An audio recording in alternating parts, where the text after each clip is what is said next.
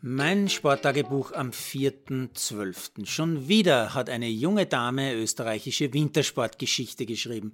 Okay, leider nicht in einer der in Österreich so populären alpinen Disziplinen und auch, okay, in einer Sportart, die in diesem Winter überhaupt erst zum ersten Mal eine komplette Weltcup-Saison zu bieten hat. Aber ich finde, das ist eigentlich völlig wurscht. Es zählt für mich vor allem der rein sportliche Wert und der ist zweifelsfrei in der nordischen Kombination sehr, sehr hoch. Die Kombination aus absoluter Schnellkraft beim Skispringen plus unendlicher Ausdauer und auch skifahrerischen Qualitäten ohne Stahlkanten ist für mich absolut sehenswert.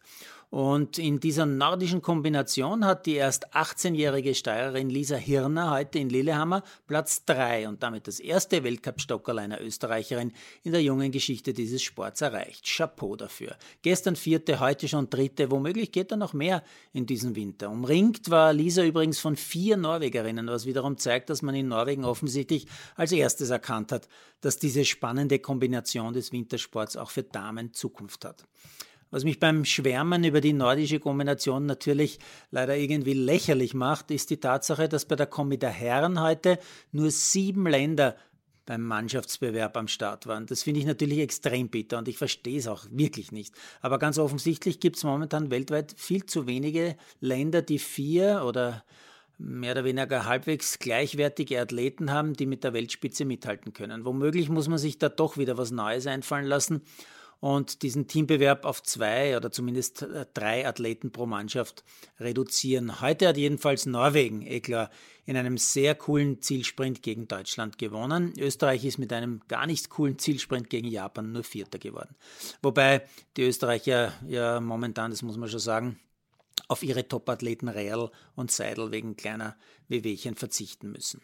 Biathlon war heute natürlich auch wieder angesagt. Auch hier, ja, wie gestern erwähnt, historisches. Lisa Hauser war als erste Österreicherin überhaupt im gelben Trikot der Weltcup-Führenden am Start des Verfolgungsrennens. Und Lisa hat dieses gelbe Trikot unglaublich hochgehalten. Lange war sie ganz, ganz vorne, vor allem dank 20 Volltreffern. Am Ende war es dann der vierte Platz und das bedeutet, äh, schon wieder Historisches. Hauser wird nächste Woche in Hochfilzen als erste Österreicherin in Österreich im gelben Trikot in den Weltcup starten. Wenn man jetzt bedenkt, dass Lisa bis vor ziemlich genau einem Jahr noch keinen einzigen WM-Stockerlplatz hat feiern dürfen, ist ihre sportliche Entwicklung 2021 einfach unfassbar gut. Ja, eine zahre Geschichte war Biathlon in Östersund, heute die Herrenstaffel. Österreich mit Komatz und Eder top, beide fast fehlerfrei. Österreich kurz auf Rang 5, dann aber drei Strafrunden für Weltcup-Debütant Oberhauser und auch noch eine Strafrunde für Felix Leitner am Ende der ganz bittere 17. Platz. Was hat sich sonst noch getan? Das alles noch in Kurzform ganz schnell. Die Herrenabfahrt in Beaver Creek gewinnt der Norweger Amod Kilde von Matthias Meyer. Dem Teambewerb der Springer Weltcupspringer. In Polen gewinnt Österreich und zwar dank eines genialen letzten Flugs von Stefan Kraft. Ganz knapp 0,3 Punkte vor Deutschland. Den Grand Prix von Saudi-Arabien wird Hamilton aus der Pole Position bestreiten, weil Verstappen mit überlegener Zwischenbestzeit die Mauer streift und nur aus der zweiten Reihe starten wird. Bei der Handball-Damen-Weltmeisterschaft in Spanien verliert Österreich gegen Argentinien in der Vorrunde ganz knapp mit 29 zu 31. Und noch das Wichtigste vom Fußball. Salzburg schlägt Hartberg nach Rückstand noch 2 zu 1. Sturm gegen Admira nur 1 zu 1. Klagenfurter Austria gewinnt in Tirol mit 1 zu 0. Das war's für heute.